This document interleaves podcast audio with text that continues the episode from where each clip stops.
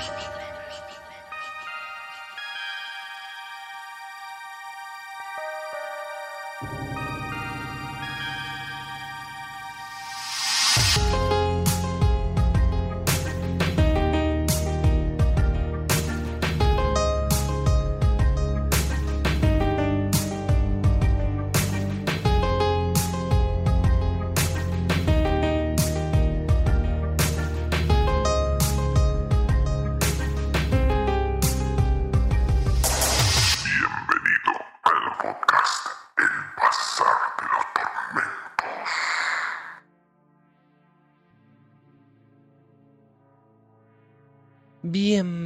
Gente, ¿cómo están? Una vez más acá en el Bazar de los Tormentos.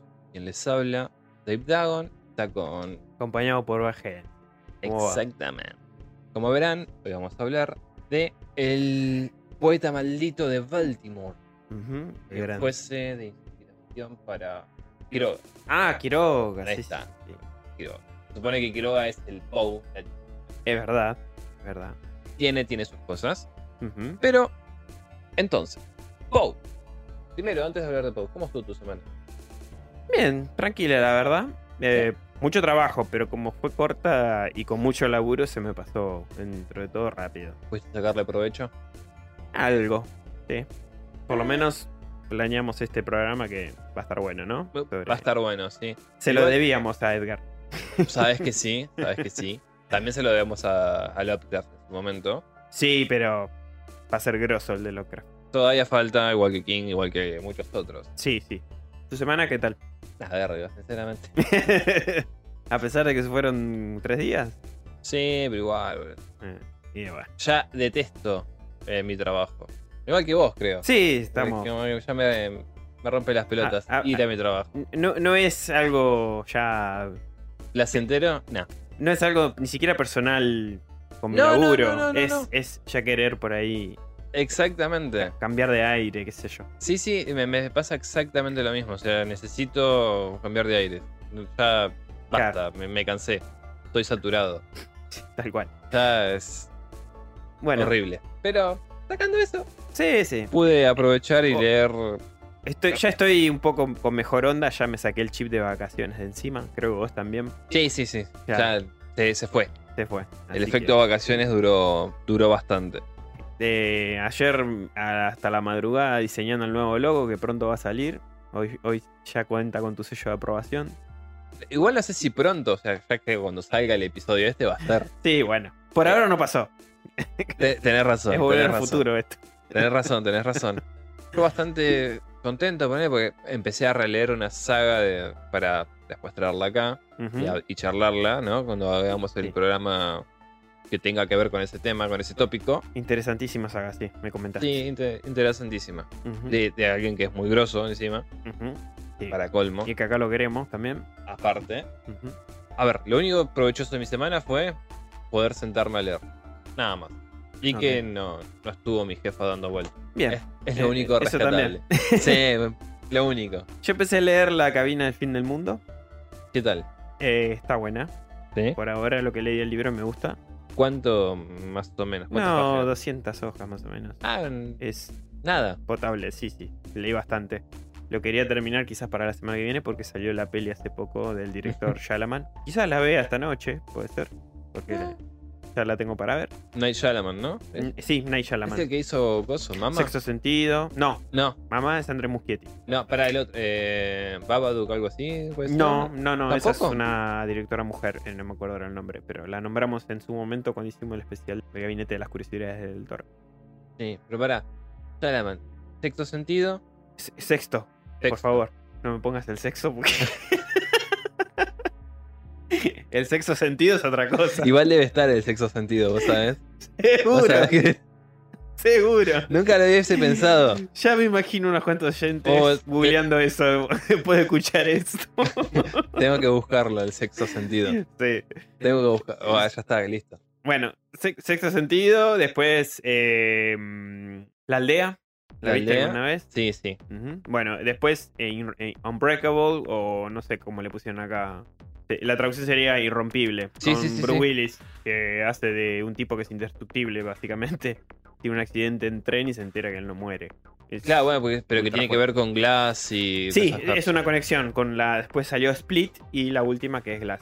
Split que sería dividido, no sé, una cosa Eh, eh, no soy yo, era Patricia. así. Que- no. Claro. Eh, bueno, con, con este actor eh, Mecha-Boy grosso que, que, que se- copada igual esa que tiene. Aparte de versátil. eh, Sí, el porque- este. Porque no rompe un poco el tema de lo, de lo que nosotros charlamos como superhéroes.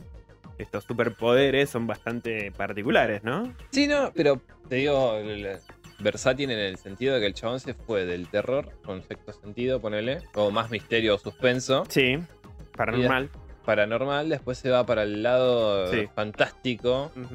Sí, y después, bueno, tuvo varios fracasos de taquilla, como por ejemplo La Dama del Agua, que yo en su momento la fui a ver al cine y me la dama pareció del agua, la dama del agua. una. Es como una fábula, como una historia, un cuento. Ajá. No, ni siquiera me acuerdo mucho sobre la trama en sí, pero me, me aburrió. Lo único que me suena de la dama del agua sí es del rey Arturo. No, no, pero no tiene absolutamente nada que ver. Es como una especie de folclore, una historia que circulaba y un tipo termina descubriendo que es verdad. Mm. Sí. No me acuerdo mucho, pero más o menos va por este lado y no, no me gustó. Claro. Y, y después, bueno, la que no vi y tampoco me interesó nunca de Shalaman el eh, Avatar. Avatar, Airbender. Es la- Nada, me chupa un huevo. El dibujito sí lo veía, pero la película. Yo lo vi en Nickelodeon, pero no, nunca me interesó mucho, así que no. Eh, estaba copado, era interesante. Era. The Last Airbender. Sí, sí, el último maestro aire. Eh, Sí, estaba copado, qué sé yo. Eh, interesante. Bueno, así Pero- que bueno. no tiene una puta cosa que ver con Edgar Allan Poe. No, no, bueno, pero está bueno distenderse un poquito, así ya arrancamos. Eh, Así bueno. que bueno, leyendo ese libro y capaz traemos el capaz. podcast, quien te dice. Si la ves vos también, la peli, ¿te interesa? Vamos en programa. Ya te dije. Tiene libros muy interesantes, este Tremblay. Me bajé tres libros y los tres. ¿Sí? Sí. Vamos, Una cabeza llena de fantasmas. Una novela bastante interesante la premisa, después, después lo charlamos. Dale, después lo charlamos. Después lo charlamos porque suena interesante. ¿Y después Sí. el otro? Desaparición en la Roca del Diablo. También me lo bajé. Por ahora estoy leyendo La cabaña del fin del mundo porque salió la peli ahora y Shalaman me, me, me gusta como director. Me Mm. gustó mucho la, la última que hizo Old, eh, Viejos. Está en HBO. Sí. Si les interesa, oyentes, véanla, está buena. Ok. Pero bueno, cerremos con Shalaman. Capaz que algún día hacemos un programa sobre, sobre él. o por lo menos de la peli esta. Bueno, entonces. Sí. eh, Edgar Allan Poe, ¿qué puedes contarnos del señor Edgardo? Un autor grandísimo, se puede decir, ¿no? El Edgar. Eh, Prolífico. emblemático. Prolífico. Quizás Eh. el primer maestro del terror, como lo conocemos, uno de los primeros. Eh, no, no sé si del terror. Sí, del misterio. Del Sí. misterio del suspenso. Sí, de los policiales más que nada. Precursor eh, fue Maricelli, ponele. Byron también tiene cuentos así. Mm, Cuentos y poemas. Y poemas, Pasa que Byron más que nada era. poesía. Claro, pero eran más críticas. Entonces, se disfrazaba sus poemas, como hace Poe también en Sí. de sus cuentos, La verdad, sí. critica esas cosas. Así que bueno, em, Edgar Allan Poe nació en Boston, en Estados Unidos, el 19 de enero de 1809. Era hijo de unos actores de teatro de, de monta. itinerantes, sí. Sí. Sí. Y mm, pobrecito quedó huérfano antes de cumplir los tres años. Se quedó sin los dos papás. Pero bueno, mm, un hombre de negocios, muy bien acomodado económicamente en el momento, un negociante de tabaco, creo, tabaquero. Sí. John Allan lo apadrinó. No lo adoptó nunca, oficialmente, no hay papeles de adopción, pero vivió con él, o sea, lo, lo, lo crió él, con su esposa. Francis. Ok. En Richmond, en Virginia, el estado, perdón. Dije Richmond, pero Virginia es el estado. Lo adoptaron al pequeño Edgar y no, no tomó el apellido, se quedó con el suyo. Se consideró, él siempre toda la vida se consideró un caballero del sur, ¿no? Eh, Estados Unidos, pero bueno, eh, con su pasado, o sea, su historia de huérfano, tenía ese estigma en la sociedad aristocrática donde se movía. que, o sea, era el bullying de esa época, ¿no? Ser Sí, adoptado. Mirá el pelotudo este no tiene papás. claro. huerfanito, huerfanito. Claro, era el bullying del, del- del- ya de hace cuánto que no hacemos bullying, ¿no? Qué, qué- qué vergüenza.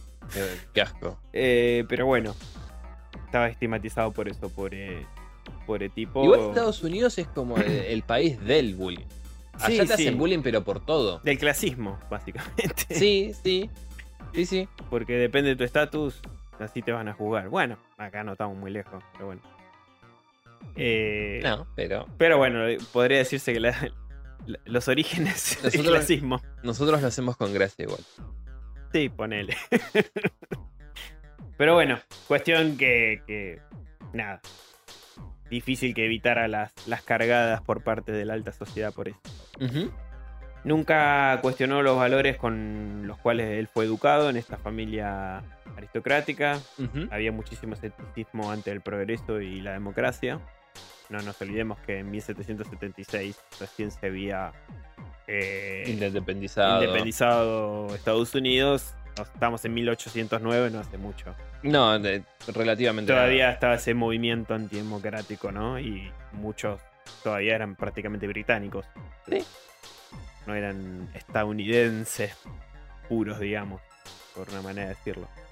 A ver, tenía Y- como cierta. Sí, bueno, por ejemplo, se exaltaba el papel, el rol de la mujer en la familia, como madre y como esposa. Se le sobre exaltaba ese sentimiento, digamos. Como cualquier conservador hoy por hoy. claro, Piensa que la mujer solamente sirve para parir claro, bueno, eso. y de trofeo.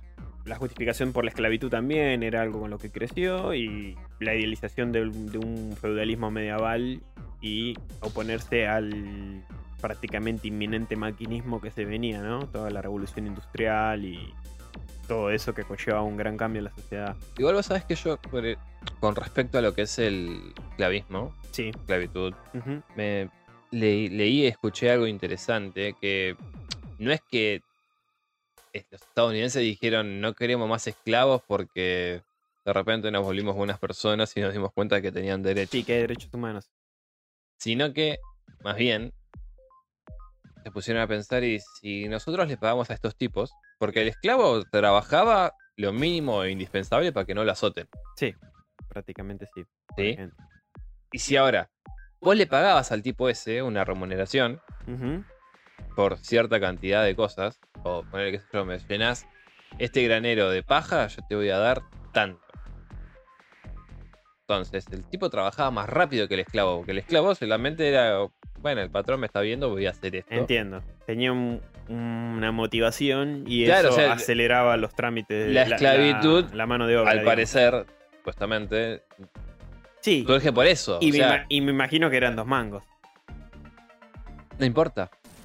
Pero entre vos pagarle dos mangos, que después la, la guita la recuperás y, y con creces, Sí, obvio. a tener a 40 negros traba- negros Sí, sí, sí. ¿Cómo se.?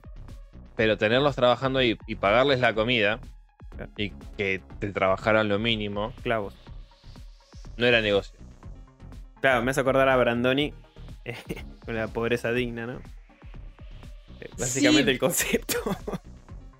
no sé si el concepto pero me parece que la justificación de la esclavitud por parte de, de la sociedad británica en ese momento tenía una razón de ser y los estadounidenses Pseudo norteamericana, digamos. No, no, ya los, los que eran norteamericanos, los que eran par de- tenían otra visión más comercial, más eh, capitalista, si querés. Sí, sí, Buscarle un segundo provecho a eso. Exacto. Pero bueno, después de este debate histórico, eh, seguimos con, con la historia de Poe. Eh, los negocios de la familia de Edgar, eh, va, de la familia adoptiva, lo llevó a Londres. Sí.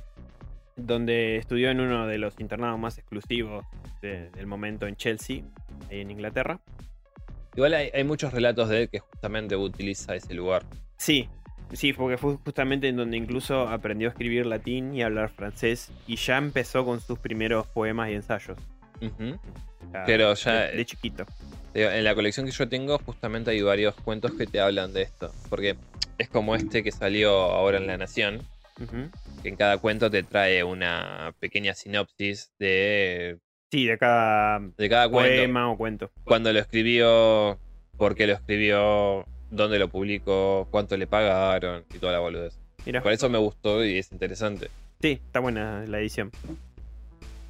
Eh, bueno, sin embargo, los negocios que se llevaron a cabo ahí en el viejo continente Ujú. no, no llegaron a muy buen puerto. Y en 1820, eh, Poe y, Y familia, sí. volvieron para Richmond, de vuelta ahí en Virginia. Mientras que el padrastro de Poe, se puede decir, por lo que se sabe, eh, que era un tipo huraño, taciturno, muy cortante con él. Fue más aparentemente un compromiso, su Sí. adopción con él. Habrá sido muy amigo de los padres. o conocidos, no. La verdad que no encontré mucha información sobre eso. Pero la persona que era más allegada a él, en cambio, era la esposa, Francis, la esposa de este hombre. Él, ella fomentaba la lectura y todos los intereses de Poe, Ok. En Bien. contrapartida del otro, ¿no? Eso también reforzó quizás ese sentimiento que tiene Poe con las mujeres, ¿no? Tan, ¿cómo te puedo decir? Poético. Pues sí, puede ser ese cariño. Sí, sí, sí. ese cariño, esa manera de. Porque De esta ese- mujer le, eh, pues, la que le demostraba cariño en todo ese contexto. Fue la segunda madre también. Sí, la, la madre prácticamente, porque sí, murió la, su madre natural, murió tres años. Él no tenía ni siquiera tres años, imagínate. ¿Qué Mm. recuerdos podía tener, pobrecito? No, no, ninguno. Así que bueno, de vuelta mm, en su país, acá, bueno, antes hablando sobre esclavos y demás, Poe justamente se vinculó con el folclore de las nodrizas y los criados negros de, ese momento. Y bueno, le charlaron sobre temas fantásticos, etcétera. Por ejemplo, lo sobrenatural con el tema de los muertos vivos, los, ya los zombies en ese momento. No se llamaban así, pero los no vivientes, ya, o sea, el folclore vudú, etcétera. ya más o menos estaba en ese momento. Eh, ¿Cómo era que le decía? Eh, el. Se me viene Malayuyu, pero no es. No, no, es maravilloso.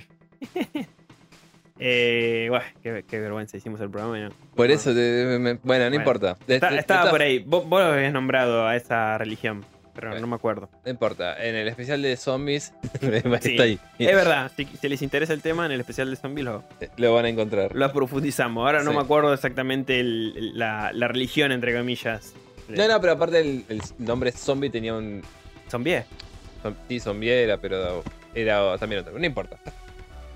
La cuestión es que escuchabas estas, estas historias el- a través de estos criados y él estaba fascinado por eso, por estas leyendas, por este por lo sobrenatural. Y Quedó convengamos que también completamente fascinado por eso. eh, habrá sido bastante solitario. Por lo que se nota, sí. Y no, aparte por cómo lo marginalizaban por ser hijo adoptivo. Aparte me, me imagino también que, que al relacionarte al relacionarse con estas personas Ah, en ese aparte, momento no era aparte. tampoco algo bien visto, me imagino, era me imagino yo que era algo más raro que bien visto. Encima de huérfano todavía habla con el negro este.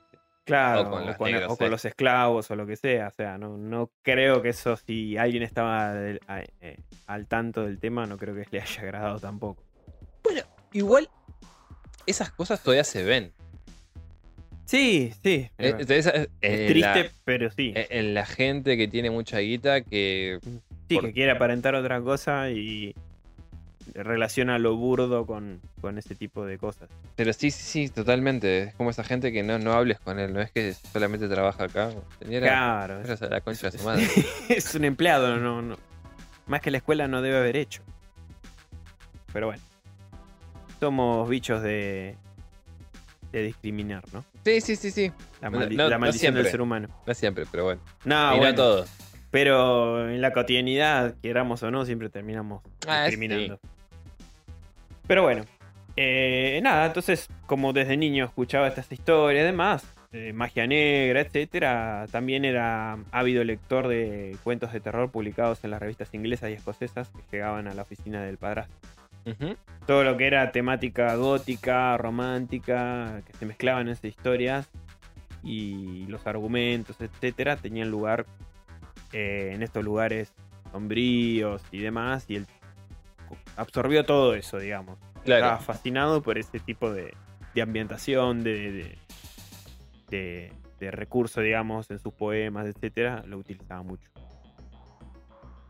Entonces, eh, así, este joven Poe aprendió a recitar poemas de Walter Scott para deleitar a las amigas de su De su mamá. mamá. Y, por ejemplo, ¿no? Para tirar un ejemplo, ya desde chiquitito estaba a full con eso. Él estaba bastante versado en la poesía y, y la escritura. Llegado ya mm, a ser prácti- prácticamente un adulto, ¿no? Eh, su padrastro decidió pagarle los estudios universitarios a Edgar con, eh, o sea, la idea o el deseo de que él aprendiera derecho, Sí. leyes de comercio. Eh, y se matriculó en la Universidad de Virginia. Y bueno, parece que en ese momento, por lo que se logró rescatar, eh, Poe se dedicó mucho al juego. Eh, Es lo que te decía justamente en uno de sus libros. Ab- aborda este, este tema. y, este, y el dinero empezó a no ser más suficiente del que recibía su familia porque se lo jugaba Empieza, todo. empieza a abordar este tema porque es justamente el protagonista, junto con los compañeros, juegan una, una suerte de póker, una boludez así. Sí. Y lo que hace uno de estos es como eh, recurrir al más grosso de ellos para tratar de recuperar toda la guita que invirtió. Claro. Entonces empieza a escribir. eh, escribe como un mensaje secreto, ¿viste? Una boludez así. Y sucede algo bueno, relativo a eso. Ah, mira. No voy a decir nada más, Ok. pero. Una delicia. Sí, interesante. Eh, bueno, se empezó a dedicar al juego y a la bebida, lamentablemente, que le daba ese estado de euforia ¿no? Al momento de recitar también sus poemas y demás. eh, te cuenta que le daba esa. eh, quizás le quitaba esa vergüenza o, o ser tan introspectivo, ¿viste? Se, se le iba y empezaba ahí a recitar sus poemas y de otros autores también. Eh, durante la estancia en la universidad se interesó por todas las disciplinas y siempre iba con un libro entre las manos, según se cuenta, ¿no? Eh, después, eh, su padrastro enojó, se, Claro, cuando descubrió las deudas se que ahora descubrió tenía. las deudas, que se las jugaba todas, se pegó una rabieta. Y después de pagar las deudas de, de juego de, de Pou, que se terminó enterando, eh, lo, el Pou se vio obligado a dejar el centro y totalmente humillado y deshonrado por toda la, la gente de la universidad, etc.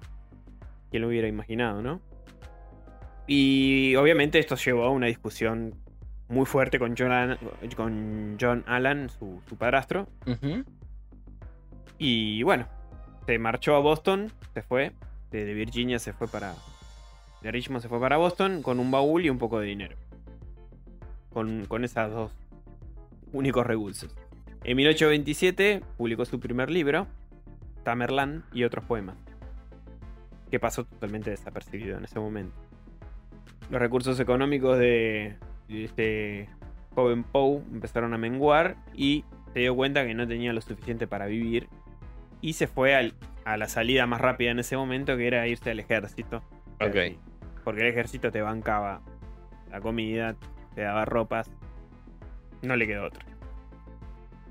Así que fue entonces que se trasladó a, a Charleston.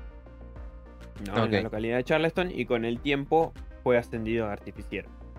Pero también acá tuvo, tuvo problemas, ¿no? Lo llevaron a corte marcial por, por ser desobediente y por abandonar el servicio en 1831. Después de eso se fue a Nueva York y publicó, con la ayuda de algunos antiguos compañeros que tuvo ahí en la academia, eh, sus- eh, su obra Poema. Ok. Ahí la publicó. Después, bueno, en 1833 ganó un premio de 50 dólares por el manuscrito, por la obra, perdón, manuscrito hallado en una botella. Ese es excelente. Y gracias a la ayuda de, de un acaudalado John Pendleton Kennedy de esta época, consiguió trabajo como redactor eh, en un diario Southern Bal- Baltimore Messenger. O sea, el mensajero de Southern Bal- Baltimore. Ujú. Y publi- ahí publicó bastantes narraciones y poemas hasta el 22 de septiembre del 35, que se casó con su prima de 13 años, Virginia Clem. Ujú. Que en el certificado de matrimonio, como dato de color, se expidió eh, la, la edad de 21 años. Que, Claro. Porque me imagino que no es como acá. Acá creo que a los 15 años vos te puedes casar. Si sos mujer. No, no, no tengo idea de. La ley argentina, si sos mujer, sí te puedes casar. Escuché, 15. pero no lo averigüé, que supuestamente en Estados Unidos también. No, creo que. No, En no. algunos estados. no Hasta que no es. No, si no es mayor de 21. Allá todo. Si no sos mayor de 21, no puedes fumar, no puedes tomar, no puedes beber. Sí, hacer- bueno, pero. dep- Salvo ir a la iglesia. Pero en, en ese momento, digo, tengo entendido que había arreglos de, Eh. de casarse con. En ese momento te podías casar hasta con una nena de 8 años. Bueno, cuestión es que se casó con su prima. Eh, leí muchas eh, historias con respecto a su prima, ¿no? Eh, Sí. un personaje, como charlábamos un poco hoy antes de empezar a grabar, recurrente en sus poemas y en sus relatos también. Sí. A ver, que, que, que tomase inspiración para crear algunos personajes puede ser.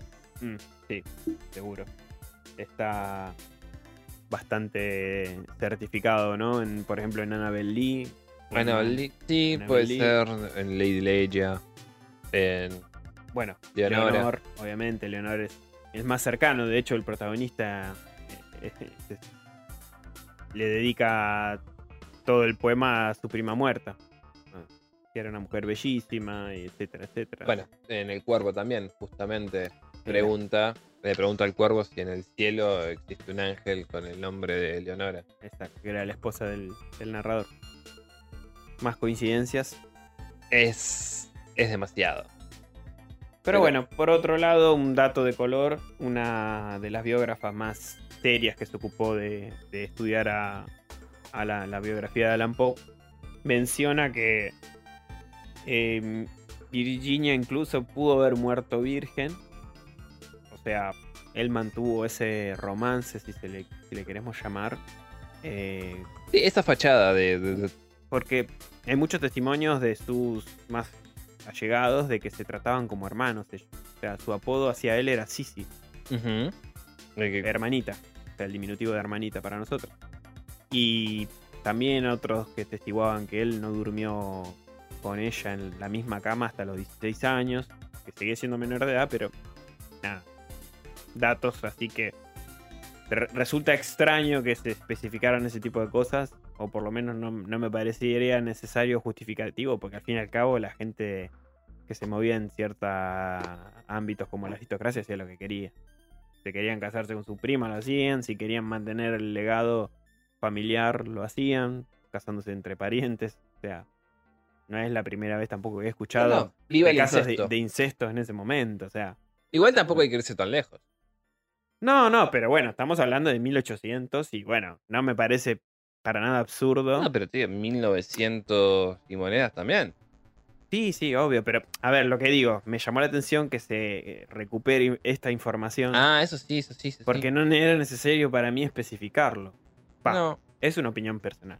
Me, llama la atención que especi- se especifique tanto con respecto al tema, ¿no? eh, bueno, eso sí, es llamativo, es como raro. Porque ¿Por qué hacer tanto hincapié en eso? en ese momento Poe también empezó a tener cierto equilibrio económico en su nuevo trabajo ahí eh, en este diario, entonces como que ya él también se movía en ciertas esferas de la sociedad. Igual es, es llamativo la, la forma en que Poe crea ciertas cosas. Mm, Por ejemplo, con el, el cuervo se estaba cagando de hambre. Sí. Porque no, no venía, no, no venía remontando nada. remontando nada. ¿Y qué, qué hizo él? Empezó a estudiar a la gente.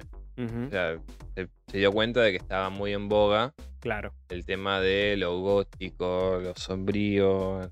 claro, le buscó la vuelta por ahí. Y con eso empezó. Empezó y creó la puta obra que es El Cuervo, que Sí, es una delicia. una obra maestra del, Es del género. lo mejor que escribió. Para mí, lo mejor que escribió. Sí, de, de lo que he leído. En de- poemas. En poemas. Sí, sí, sí, después tenés. Después tiene otras cosas, pero en poemas para mí es el mejor que se pudo haber hecho. Y bueno, después cerrando con el tema de. de. de tu prima. Eh, Joseph Wood, un ensayista, también estudió sobre, sobre Poe, dijo, y cito, no necesitaba a las mujeres del modo en que las necesitan los hombres normales. Ok. O sea, evidentemente su concepción con, con- con respecto a la mujer era muy poco característica para ese momento. Ojo, también puede estar refiriéndose a que el chabón no, no necesitaba tener a la mujer de trofeo. O sea, Claro, para presentarla en sociedad. O sea, como claro. estoy casado, esta es mi mujer. Sí, porque mirá, se casó en secreto. mirá qué bella que es, yo que sé cuánto. Joseph Wood también, este, este ensayista, también agregó que el escritor le resultaba repulsivo el tema del sexo.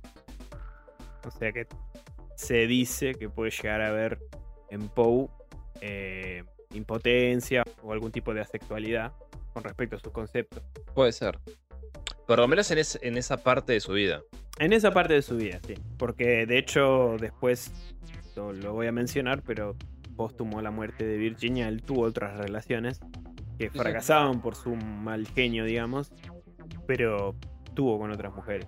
Sí, sí, no, pero eh, más que nada me refiero al tema de una de las teorías de, la- de lo que produce la muerte de él. Se supone una de las teorías que el chabón murió justamente de sífilis. Que bueno, puede ser. La única manera que vos te podés contagiar de sífilis es teniendo relaciones. Vamos, ya vamos a llegar al momento de su muerte y ahí Pero te digo, va- o sea, vamos a tirar listo. las teorías. sífilis. No, no encontré sobre la, la sífilis, la verdad. Sí. Pero puede ser, ya te digo, te repito. O sea, los testimonios dicen que la relación con Virginia era así. Pues bueno, lo que haya hecho póstumos la muerte. Se dice también que nunca lo, lo superó, jamás, pérdida. Que no quiso ni siquiera ver el, féretro de ella. Y que lo único que usó por mucho tiempo en ese momento era el tapado que usó en la academia, que era lo que estaba apoyado sobre la cama cuando Virginia padeció la tuberculosis, para acabar con su vida. Bueno, pero si te pones a pensar y sacando el tema de- del cuervo, que está bien, lo, lo pudo haber utilizado de inspiración. Mm, Después, en la mayoría o, o gran parte de, su- de sus poemas, son tristes, son melancólicos, son sombríos. Sí. Más cuando habla de, de, de Lady Leia, creo que ahí sale Annabel Lee, que le hace Sí. el reclamo. Creo que ese lo escribe después de la muerte de su mujer, de la prima. Sí. Y es como parte posta y parte no. Claro, parte ficción y parte hechos reales. Es la, la mujer reclamándole. Eh, flaco, o sea, tu ex mujer se murió, pero yo estoy acá todavía. Date cuenta. Sí. Pero bueno, eh, continuamos desde que se casó con Virginia. En 1839 escribió Tales of the Grotesque and Arabesque. ¿No? Cuentos de Lo, lo grotesco y lo arabe- abre- arabesco. Sí. Es hermoso también. Sexto libro, sí. ¿Es Lady Leia? Sí, Bueno. creo que en Lady Leia justamente eh, entra cuento de lo grotesco y lo arabesco y hace alusión a lo que es una suerte de eh, alfombra, justamente con todos relieves arabescos y todas esas boludeces. Ah, de ahí sale. Igualmente, todavía no, no había muerto Virginia, así que supongo que. Mm. No, no Bueno. sé, Casi. casi. Porque Virginia muere en, en el 47. Bueno, cuestión que se publicó en dos volúmenes que incluían algunas de las obras más emblemáticas, como por ejemplo La caída de la casa Usher, que Es genial. Y es uno de los. No sé si primeros cuentos de zombies o vampirismo, te diría. sí, lo nombramos en el especial de zombie. Ujú. Es Justamente. excelente. Es una familia también venida en desgracia, en la que quedan solamente dos hermanos. Sí. Se supone que la chica muere, la, la- la- la mujer, y el hermano la entierra en el mausoleo. Y de repente va un Poe, digamos, a visitarlo. Sí, y empiezan a escuchar ruidos. Aparece la chica caminando, toda ensangrentada, sangre acá en la boca. Bueno, tiene un montón de cosas más, ¿no? Que. No vamos a entrar en detalle. y le dijo Nevermore, Farre, que se confundía. Mezclaba ahí. Nah, bueno, pero está Pero muy sí. bueno el, el cuento. Está bueno. Bueno, el de Valdemar también. Está muy bueno. Sí, el extraño caso del señor Valdemar caso del señor genial. Valdemar. Genial. Eh, bueno, un dato así random. En la plataforma de la N Roja va a salir la serie Sí. hecha por Mike Ujú. el mismo de Blind Manor, Hill House Pero esta es más, creo que es en dibujito. Es animación, no es en. ¿Sí? Sí. Pensé que era live action. Yo lo que vi de la mm, muerte roja es más ficción que otra cosa. Ah, ya sé que sí. Eh, sí, pero la serie de Netflix me parece que la está haciendo, Pero eso, pero no animaciones. yo lo que vi era eso. No, no leí sobre animación. Puedo estar equivocado igual, ¿eh? Va a salir este año, vamos, ya vamos a ver. Y probablemente vamos a hablar en, en algún podcast futuro. Bueno, también escribió eh, Ligeia. eh, y. Bueno, que era otra de las obras más conocidas de. de cuentos de lo grotesco y lo árabe. Y árabe. La, bueno, la situación de Poe, como habíamos dicho antes, mejoró. Trabajando. Pasa que eh, eh, lo que es el arabesco tiene un montón. Tiene el rey peste, que es genial. Porque también es mm, dos chaboncitos que bajan de un barco en una ciudad, en un puerto. Sí. Se van a una- uno de los lugares más derruidos. Está abandonado. O es como se de cuenta que es después de que se desata la peste roja. La muerte roja. La muerte roja. se de cuenta que se desata eso, abandonan todo el lugar, están estos dos locos que van a buscar a este. Sería una, ca- una taberna, licor. Saben que está abandonado, no va a haber nadie, entonces Claro. van, lo chorean. Total, eso se supone que no está infectado. Pero cuando están ahí, empiezan eh, a ser acosados por un montón de gente que son. eh, tuberculosos, no. Los que pierden leprosos Ah, leprosos. justamente el rey Tremendo. peste es uno de estos tipos que está todo Sí, carcomido, pobre. excelente. Y tiene muchos, muchos cuentos hermosos en lo que es el- cuentos de lo grotesco y lo árabe. Y ves. Bueno, la- como decíamos antes, la situación económica de Poe mejoró eh, trabajando ahí en el, el Messenger. Y se trasladó junto con, con su esposa y la suegra a Richmond, de nuevo. Otra vez, se volvió. A- Donde por primera vez desde su niñez vivió tranquilo. Sí. Y cómodamente ahí con, con Virginia y suegra. Claro. Eh, otro rumor que había leído en su momento es que él arregló también casarse con la prima por un tema de sustento económico también. Debido a que la familia de la prima estaba pasando por un momento económico muy malo y él al casarse se iba a ocupar Claro. plenamente. Iba a poder hacerse cargo de, de- de la familia. Exacto. Ese es otro rumor que leí. Repito, son rumores, no. O sea, hipótesis, documentaciones que no Sí, no, no está sentado en ningún lado. No está Simplemente sen- claro. fueron habladurías Hay, hay que- muchísima gente que, que realizó biografías de él. Bueno, de la información que yo busqué saqué mucho de, de National Geographic o en History. O sea, traté de sacarlo más, digamos, certificado de él. Después, bueno, siempre que menciono algo que es algo que se hablaba, lo, lo aclaro porque eh, siguen siendo Sí, sí, co- cosas que no- ni siquiera hay forma de comprobar sí, si o cosas que fueron de boca sucedieron. en boca o cosas que historiadores llegaron a, a la conclusión o, o así sucesivamente. Como el ensayista que nombramos antes, que afirmó que él era sexual. Bien, vamos a ubicarnos en 1841. Poe desarrolló este germen de la novela policíaca, ¿no? Empezó a... Sí, con los crímenes de la calle Morgue Exactamente. o los crímenes de la Rue Morgue. de la Rue Morgue, que creó el primer detective moderno, digamos, de la literatura, Auguste Du- Dupin. Que, sin ir más lejos, en lo que es la- los crímenes de la academia, Andor es bastante parecido. Sí, sí, sí. Pues se comporta. Dupin se, comporta de la misma manera y tiene casi como el mismo método deductivo. Deductivo, sí, sí, de, de investigación. Pero vamos, vamos a. Porque ahí tenemos que aclarar el tema de los spoilers. Vamos a hablar un poquito de los crímenes de la Yo dije. Andor nada más. Sí, sí, es un personaje de la película. No, no dice Va, y del, del libro. Que ahora spoiler. Ya, ya vamos a llegar ahí. de- ya vamos. Bueno, y bueno, de- de- desde ahí, digamos, influyó a otros autores como Arthur Conan Doyle con Sherlock Holmes y Agatha Christie con su Hércules Poirot. Estos personajes ficticios, pero con un poder de investigación y, de- y deductivo destacable, ¿no? De hecho, acá justamente vas a tener los tres. Las tres apariciones. De Augusto Pen. Está Los crímenes de la calle Morgue. Eh, el misterio de Mary Ro- Roget y La carta robada. Son los, los tres relatos detectivísticos de, de Dupin. de Augusto Pom.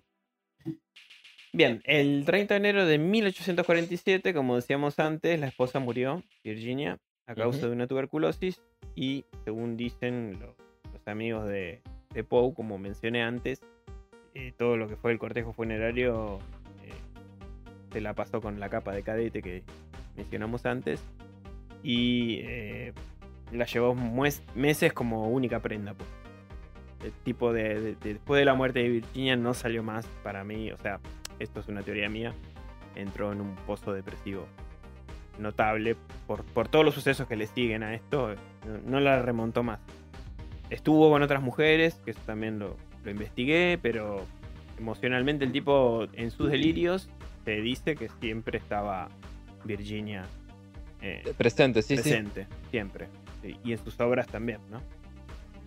Eso es justamente te iba a decir. O sea, que es en el. ¿Qué, qué año murió? En 1847 murió Virginia, en septiembre. Pero bueno, después de la muerte de su esposa, como mencioné antes, él estuvo con otras mujeres, seguía teniendo problemas con la bebida, así que estas relaciones no llegaban a buen puerto. Y eh, en- escribió en ese momento tan pecaminoso de su vida Ujú. eh, Ulalum, una de las obras muy relevantes también de él, y un décimo ensayo con tema cosmogónico, que lo llamó Eureka. Ok. Cosmogónico, digamos, eh, es un, un modelo que, que nos cuenta la creación del universo. O sea, eh, eh, la cosmogonia viene de ese concepto, ¿no?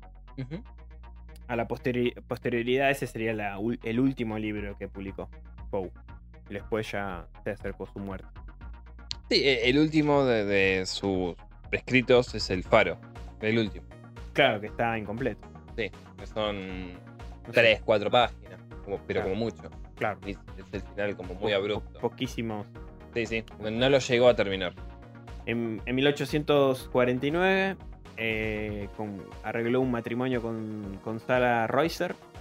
Y según sus allegados lo veían bastante entusiasmado y hasta feliz con este proyecto de vida, de casarse de nuevo, etc.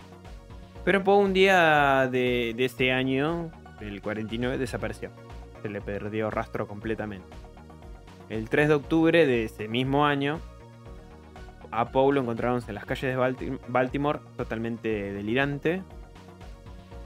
Eh, se dice que estaba muy angustiado y necesitado de una ayuda inmediata. O sea, estaba todo despeinado, con las ropas arruinadas. O sea, estaba en un estado deplorable.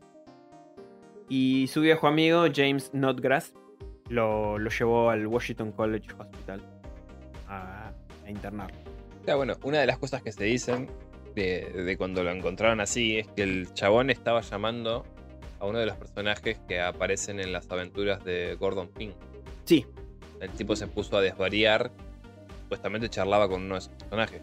Sí. Curiosamente, la historia esta transcurre, a Reynolds invocaba. sí, transcurre en un de- naufragio. Sí. En donde los sobrevivientes deciden morfarse a uno. Mm, claro, a cometer Curiosa- canibalismo. Curiosamente, tiempo después pasaría algo parecido. En la realidad. En la realidad. Eh, Pero dicen que Poe estaba todo andrajoso, delirando. En o- estado de abandono. Sí, y justamente hablaba con este personaje antes de morir. Bueno, murió un domingo, un 7 de octubre, tre- cuatro Ujú. días después de haberlo encontrado en ese estado. Y a las 5 de la madrugada. Sí, pero no sabemos de qué es. y No. de- No. Y, en ningún momento pudo explicar cómo llegó a dicha situación. Ni por qué tan. Ah, y encima eh, se dice que llevaba ropas que no eran suyas. No. También. Eh, pero bueno, un- hay un, un personaje, un, un tal Rufus Wilmot Griswold, que era un editor, un poeta, un poeta perdón, y crítico literario de la época, Sí. que prácticamente se declaró enemigo de Poe. Un, un cara de verga, para decirle un nombre, un típico cara de verga de la época, que, mm, o sea, inventó una historia tan buena sobre él que hablaba de una maldición, ¿no? Perseguida, que lo perseguía este, a Poe. O sea, lo, lo difamó totalmente, o sea, inventó un montón de cosas después de que se murió. Sí. Eh, lo tachó de adicto al alcohol, que bueno, eso probablemente sea cierto. Era y no era. Pues, pero se supone también y que, a los estupefacientes. que estaba supuestamente metido con el láudano. Así Otra que. droga potente de la época, sí. Bueno, pero nada, nada poco.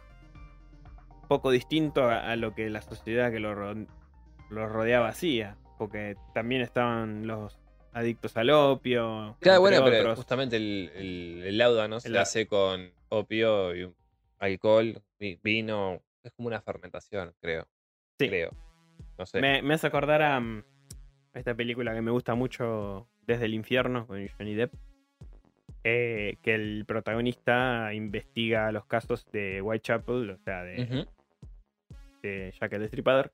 Y el- este investigador que se ocupa de, de investigar estos casos justamente es adicto al láudano y mezcla este alcohol fuerte.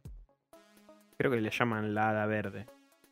O, o algo así. Al, al Ni, cóctel ese. ni idea de qué me estás hablando, pero. Sí, mezclaban este licor con, con el láudano. Que, que en sí es un veneno. Supuestamente se usaba como veneno el láudano. Eh, mm, Tengo entendido. No lo investigué, así que no, me- no me voy a andar mucho en eso. Pero bueno, de todas maneras eran drogas potentes en ese momento. Sí, es, es un medicamento narcótico, se supone. Sí, sí. Que te- tiene. Es una combinación, como te decía, de opio y alcohol. y alcohol. Así que puede llegar a ser que el hada verde sea esto, el laudano. Pero bueno, tam- ta- también encontré información sobre especialistas que decían que Poe era intolerante al alcohol. Y que el ambiente de los bares le lo afectaban. Eh, Es raro, porque encontré las dos contrapartidas. No sé. Quizás son defensores de Poe, no sé, o, o no defensores, sino. Para No. mí lo más misterioso de esto es el tipo que después de la muerte de Poe, todos los años dejaba, creo que eran tres rosas. Sí, Una por, por él, otro por eh, Virginia y otro por Annabelle Lee. sí. Nunca se supo quién nunca se carajo supo era. quién era. Y otro rumor también que se circuló en su. digamos, en su círculo íntimo, que circulaba ahí, es que lo estaban. Él, de- él afirmaba que lo estaban persiguiendo. Pero Alto delirio de percepción. cabe, cabe un delirio, sí. Cabe el delirio totalmente, ¿no? Que fuese Bueno, cierto. Eh, Eso puede ser tanto por la sífilis, que te termina volviendo loco, También. Mm. porque te, eh, termina como que degenerando la, la cabeza. Puede ser. Bueno, a, Puede ser, hay. hay te- acá justo tengo un dato sobre a. Nietzsche le pasó eso. Nietzsche Sí, sí, es verdad. he muere de sífilis Ujú, y se vuelve loco también. ujú. Se supone que uno de, los, de las razones Le, le afectó a a nivel neurológico. sí, se dan cuenta de que está loco es cuando va y abraza a un caballo que le estaban pegando y le dice, somos unas bestias. Sí, sí, ya, Nietzsche ya. En las últimas también. Bueno, eh, otra leyenda que se cuenta es que, se, es que en sus últimos momentos eh, de vida invocó a, a Reynolds, como dijimos antes, y que las últimas palabras fueron que Dios ayude a mi pobre alma. Eso fue otro rumor que circula bastante. Pero bueno, tanto los informes médicos como el certificado de difunción se perdieron, que eso quería aclararlo. Ok. Los periódicos sí se mantuvieron de la época y lo que decían sobre él es que mm, la muerte de De Poe. Edgar, claro, se debió a una congestión o una inflamación cerebral.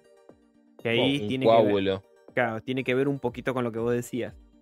Pero, hay un pero, Si no le hicieron una autopsia. era, no, era más un eufemismo en ese momento. Decir que tenías una inflamación cerebral. Porque se lo, se lo- o sea, ese diagnóstico se lo solían dar a personas para encubrirle eh, la muerte por, por mm, motivos que sean vergonzantes como justamente el alcoholismo. Entonces, era normal que dijeran que morías de eso, pero en realidad por, por borrachera, por, por... Me imagino cómo es la enfermedad esta del alcohol, eh, por, Cirrosis, por cirrosis. puede ser. ¿no?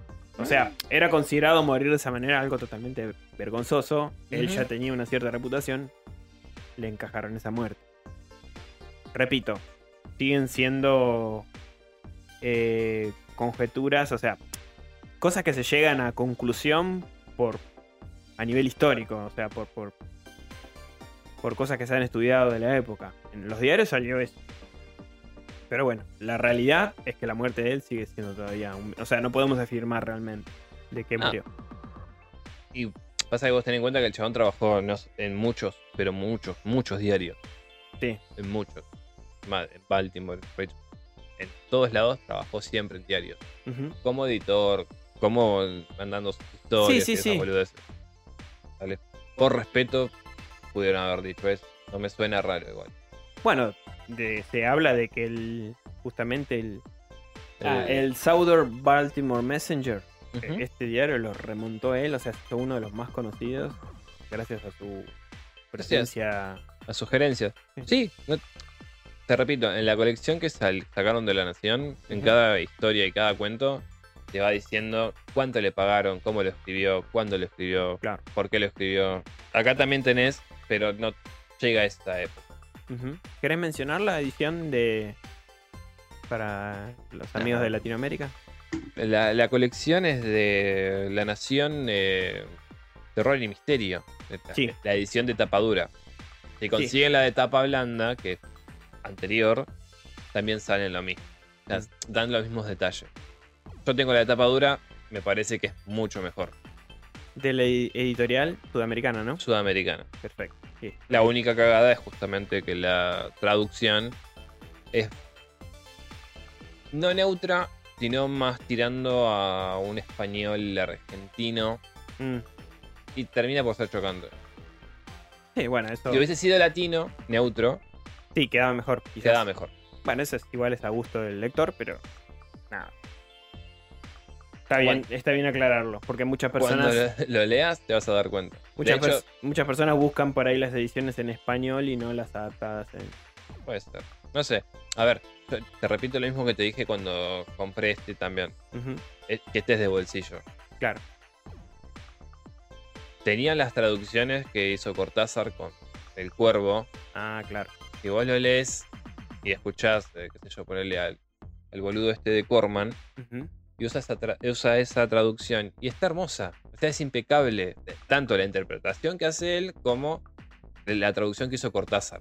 Vos te, aca- te acabas de dar cuenta que le dijiste boludo a Cormac, ¿no? Sacate los auriculares, levantate y andate acá. ya te jodiendo. De todas formas, Sí, si el sí. tipo utilizó esa traducción, que en España me imagino que debe haber millones, más sí, que acá, sí, seguro. eh, por algo es. Sí, sí, sí. Sin duda. Pero bueno. Hasta acá todos los datos que recolectamos sobre Edgar Allan Poe. Un milagro que tardamos una hora, la primera vez que tardamos tan poco en hablar de alguien tan especial como, como Edgar. Y vamos a charlar un ratito, ¿te parece, Dave, sobre lo que nos llevó a hacer este programa sobre Poe? Dale. que fue la prácticamente última de las pocas últimas películas que sacó Netflix, eh, Los Crímenes de la Academia, Sí, de hecho salió el mes pasado. por eso, eh, una de las más recientes, eh, con Christian Bale entre los actores. Eh, Christian Bale, pará, Scully, Sí, es verdad, sí, sí, también está. Está, está Scully, no, ¿verdad? no me acuerdo cómo carajo se llama, pero bueno, Scully. Y después, eh, eh, Bueno, Harry Melling, que es el, el odiadísimo Dudley en, en las películas de Harry Potter. es el que olvidaba las cosas, ¿no? No, ¿No? ¿Para cuál es? Dudley. el El- puto primo de Harry Potter. Ah, el gordito. Mirá. Es él. Sí. Vos decías Neville, pero no, Neville, Neville, no, no, Neville no, no no. es. Es este, este personaje. Sí, un actorazo este Harry Melling. Porque La, la verdad que sí. la interpretación que. O sea, es, di- es difícil imaginarte una persona que murió hace más de 200 años, pero. No sé, Eh, es como eh. que en mi idealismo, o sea, en el idealismo colectivo quizás, creo que construimos un Poe así, es bastante cercano a lo que... Aparte de la forma de expresarse que tiene, y cómo gesticula, y cómo Claro, lo, mueve las manos. lo hace con una naturalidad que me, me- me cerró que era Poe. Aparte el semblante, que si le agregábamos el bigotito acá, Le faltaba el bigotito nada más. pero yo compré que era Poe. Como, como el Poe de esta película es un Poe joven, justamente. Sí, de 18 años se supone. de 20, creo. Porque fue Pero vos tenés en cuenta que a los dos años que lo echaron de la universidad. pero el chabón para entrar al ejército mintió. Ah, tenía tenés- 18 años. tenés- sí, Para sí. entrar ejército tenía que tener eh, 21 y él dijo que tenía 22. Algo de eso. Ya, ya se la había mandado en, esa, en ese momento. Pillo este Edgar. Eh, pero bueno. Nos trae a, a colación esta película que la vimos con, con Dave y nos gustó. Va, a mí me gustó particularmente. No, no, a mí eh, de la mejor que vi en el año. Comenzó. En años, Comencé la- a leer la novela. El comienzo es bastante similar. Mm. No, la verdad que no, no voy a opinar mucho sobre la novela. Sé que la publicaron en el 2003. Sí. eh, este escritor eh, Louis Bayard, que inventó esta novela policíaca, muy al estilo de justamente de Edgar Allan Poe, Sí. con este personaje eh, creado Andor. por él, Augustus. eh, August Under. eh, perdón, Au- es August eh, Aldor. Al- Es- Este personaje creado por, por este Louis Bayard. Que justamente va a investigar esto, este crimen que ocurre en la academia militar, donde en ese momento estaba. Se encontraba Se Poe, encontraba. Que eso, digamos, es de lo poco real que hay en esta ficción. Porque se supone que en ese momento en, en el que se desarrolla toda la historia, Poe se encontraba ahí. Sí, sí, sí, sí. Eh, te digo, tenía 18 años, como mucho. sí, sí, era- un jovencísimo Poe y, Ujú. y se encontraba. Aparte que habrá totalmente desentonado con toda la gente que estaba dentro de esa academia. Sí, el tipo sí. era un poeta, el tipo era un artista. Sí, sí, se, se notaba que estaba ahí más para bancarse que para, para ser ahí. bancado que, que otra Para cosa. no morirse de hambre estaba ahí, o sea, pero el tipo no... Mira, habrá sido... No sé si amanerado, pero casi. ¿Entendés? Y Como considerado en ese momento seguro. profundo. Seguramente. Por eso también se habla de esta particularidad en el trato con las mujeres que él tenía. Bueno, un poco en esta novela también se hace mucha. eh, Bueno, en la película por lo menos se lo muestra de- de- como alguien más sensible que, que el resto de los cadetes que están ahí. claro. Sí, más sensible y con otro trato también con respecto a las mujeres. Sí, sí, no, pero te digo, eh, eh, si vos ves a Artemus o a los otros boludos, Sí, son como más varoniles. Como Sí, más, bueno. más machotes, por Ah. decirlo. pará, pará, pará, no continuemos. Spoiler, gente, quizás se nos pueden escapar spoiler. Es una película bastante nueva. Aviso, no continúes escuchando si estás si llegaste hasta acá. Y si te interesa ver la película, si no te interesa y por curiosidad querés seguir escuchando, hacelo. Pero, querido oyente, vamos a ver. Seguramente algún que otro spoiler se va a filtrar. Yo en la hoja de ruta no metí mucho spoiler, pero vamos a hablar de la trama, pero bueno. Allá Van a cada haber uno. spoilers. ¿Eh? Van a ver spoilers. Van a ver spoiler por eso. Van a ver spoilers. Dave alias el amo del spoiler, Son necesarios. te lo asegura. Son necesarios. Nada, bueno, pero fuera de chiste, están avisados. Bien. Bueno, Eh, no solamente que coincide la- el, año, en el que se desarrolla así. sino que también es la época.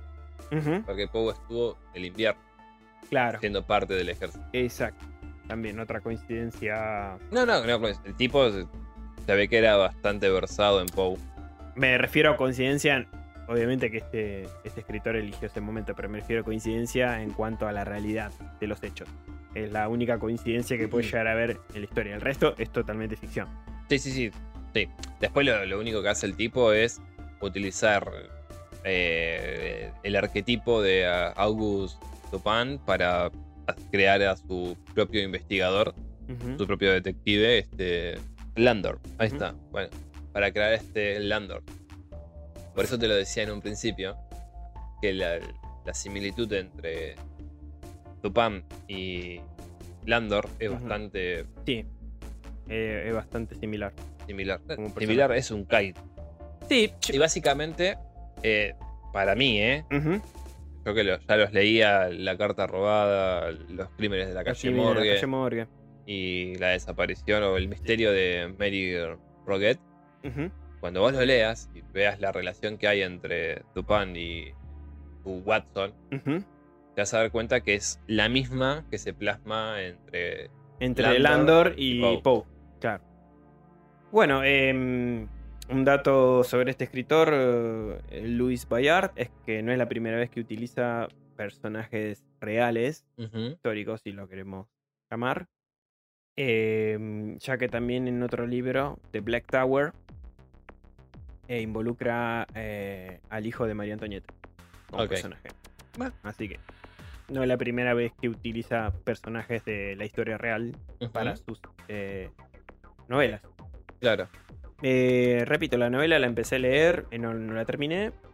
Quería ver qué tan distinta era con la película. Hasta donde leí se semeja bastante. Tiene quizás más espíritu eh, de, de policial. La película por ahí no te adormece, te tiene más atento a todo lo que va ocurriendo porque cada hecho encadena, desencadena a otro. Y te tiene, a mí por lo menos me entretuvo mucho la película, no sé a vos Dave, pero No, no, la, la- la película me parece por ser una película ambientada en esa época eh, victoriana, etcétera, de, de Estados Unidos, eh, en los campos de Virginia, me pareció muy potable la película. Me gustó, me entretuvo, me tuvo ahí hasta el último minuto de la película con, con, con todos los golpes de escena que tiene. Y bueno, la trama, como charlábamos antes, para resumirla brevemente, habla justamente de este investigador Augustus Landor, eh, en este frío invierno de, de 1830, que es contratado por un oficial, un tal oficial Hitchcock, que es el segundo a la, ahí al mando en, en esta academia militar, eh, donde prácticamente llevado a la fuerza para que investigue un crimen que ocurre justamente en la academia. Uno de los estudiantes es encontrado colgado eh, de un árbol Sí. a una altura bastante discutible porque tus pies tocaban el suelo, Sí. pero tu cuerpo ahorcado, ¿no? Que eso también llama enseguida la atención al, al detective. Claro, pues, pues se supone que, vamos a explicarlo, es- es un- el árbol, si bien es grande, el tronco es grueso, Sí. las ramas son finas. Claro. Si, el tipo lo colgaban de ahí, se, o sea, par- se partía. se par- probablemente. no solo que se partía, sino que uno se ahorca, por lo general no llega a tocar el piso porque eso Justamente im- impide que uno se termine que sí, que matando. se sofoque. Claro. Así que básicamente ya cómo se encontró el cadáver fue bastante extraño, ¿no? Sin embargo, de eso no se dan cuenta hasta que Landor entra En acción. en acción. Es como el que pregunta al cadete que lo encontró cómo estaba y le dice, estaba tocando el piso. ¿Cómo va a estar tocando el piso, muchacho? No, imposible. Entonces ya ahí ya se empieza a desentrañar que esto fue un, un homicidio. Ah, y otro dato ¿Mm? perturbador es que se encuentra el, el, eh, el cuerpo del- de este hombre con el pecho abierto de una manera bastante prolija, un corte bastante firme, y se le extrajo el corazón. O sea que al cadáver se lo encontró no solo ahorcado, sino sin, con el, cora- sin, sin el corazón. Que eso también ya al, to- al toque cuando veía la película me hizo acordar al corazón del actor. Como, como digamos, cameo de, de, de Poe en la historia. Sí, de- hecho, igualmente just- Como recurso. lo que hace el escritor es Sí, mezclar elementos de... mezclar elementos. muchas Se supone que, que en el libro di- difieren las cosas con lo que sucede en la película porque, ¿qué pasa? Poe ya para ese momento había escrito varios cuentos. Sí. Entre ellos se encontraba justamente Corazón del Ator. Ujú. Entonces, la persona que está asesinando a los cadetes de la, De la academia. de la academia lo hace utilizando el- los cuentos de Poe. ¿Entendés? Claro, usando como esa técnica. Claro, no, pe- pero ponele, él tenía escrito corazón delator, entonces lo que hacen a uno de estos personajes es abrirlo en el medio, sacarle el corazón y esconderlo. Claro. Entonces es, ok, pará. ya La persona, claro, lo escribió este tipo. Claro, de hecho. Empieza a ser sospechoso, Poe. Claro. Hasta que averiguan, bueno, que el tipo no era. O empiezan a darse cuenta, mejor, perdón, que replican los asesinatos en base a los cuentos de Poe. Claro. Después también nos enteramos que Landor es un reciente viudo y que su hija eh, Desapareció. desapareció. No, no se tiene rastro alguno de ella. Un buen día se marchó.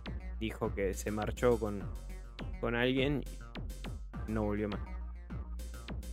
Eh, y este taciturno Landor es quien se va a ocupar de la investigación con la colaboración de Poe, que se conocen con- estando en la academia, entrevistando a todos los estudiantes que estuvieron cercanos al, al alumno muerto, al, al alumno, al, ahí al, al cadete muerto. The Fry. Es Fry, exactamente. El Fry es el- la primera víctima. Llega, digamos, a encontrarse con Poe. Le parece un personaje, una persona muy interesante. Sobre todo por las conclusiones investigativas que tiene sí, a, a través de la poesía. Sí. eh, de cómo fueron desentrañando bastantes pistas. Como por ejemplo el trozo de papel en la mano del cadáver que el forense no lo había encontrado en su momento No, no una contusión en la cabeza. más allá de eso, ponerle el forense, primero, Un inútil el forense. no vio el, el tema de la contusión en el- lo que sería el cuello. Mm, Dos, tampoco se le dio por abrirle los dedos y ver qué tenían. No, porque- porque por el estaba- rigor mortis. Claro, sosteniendo el tipo. Que eso Landor, lo, aparte el tipo era un ex policía, ex detective. Se, movían en ese ámbito. Más o menos tiene una idea. Y sí. Entonces, ahí encuentran un papel con tres, cuatro Sí, líneas letras. eh, sí, línea y y- y- y letras dispersas. Ajá, exacto. Entonces, lo que hace este Landor es pedirle a Poe que averigüe qué puede desentrañar con esas letras. Después de esto, básicamente la película continúa desarrollándose en este, en este ámbito, como el único interno, digamos, o información interna que puede llegar a tener Landor más cercana, ya que los estudiantes muchos no quieren hablar con él, No, es justamente Poe, que a Sí. través de su astucia con el diálogo, termina llegando a un tal Marquis, que es justamente hijo del forense, del, ahí de la academia, y que está interesado en la magia oscura. Donde esto lleva también a, a pe- a hacer, a llegar a la conclusión de que este crimen también lleva detrás una serie de rituales. Porque el Sí. hecho de arrancar el, el corazón de esa manera y, y etcétera, o sea, charlando con el forense le decía de la única manera de conservar un corazón es envolviéndolo en un diario o más bien con hielo. ah, con hielo, que es, digamos sería la, la manera más Práctica. práctica o correcta de llevar un órgano Sí, o con- conservar cons- un órgano Conservar un órgano en ese momento. en ese momento. Así que después de, que Poe va atando cabos, Claro, Poe con ese, Con ese esa pedazo astucia. de papel que, que le da, sí, empieza a construir a través de la poesía el posible mensaje que El diálogo. la tercera línea recién. claro. Empieza a formar en No llegues tarde, Don't be late. Don't be late. Sí. Don't be late. Y él- este Landor le dice con las dos primeras y él le dice, no, las tuve que descartar por inconclusas. Entonces le da un ejemplo de la forma en que él razona es distinta a como lo haría una persona normal. O que Exacto. estuviese, qué sé yo, contaminada por el, por el mundo criminal y esas cosas. Le da la- el ejemplo de eh, ahí, ahí y Claro, que ahí. no, no sería una persona muy letrada. Exactamente, su- por si los, si los puede confundir. Claro. Entonces empieza a formar el mensaje que. O, o una suerte del mensaje que pudo haber contenido. Te espero en tal lugar, en el embarcadero, no llegues claro. tarde. Que, que no se base en una ortografía correcta, sino más bien en una más desprolija, digamos. Exactamente. Entonces, con eso empiezan a pensar entre los dos. Está bien, en el embarcadero, pero ¿dónde puede estar? Entonces, se dirigen a lo que era lo que llaman la heladera. Claro, Claro, la la- fábrica de hielo. Una fábrica de hielo también. Es una casa.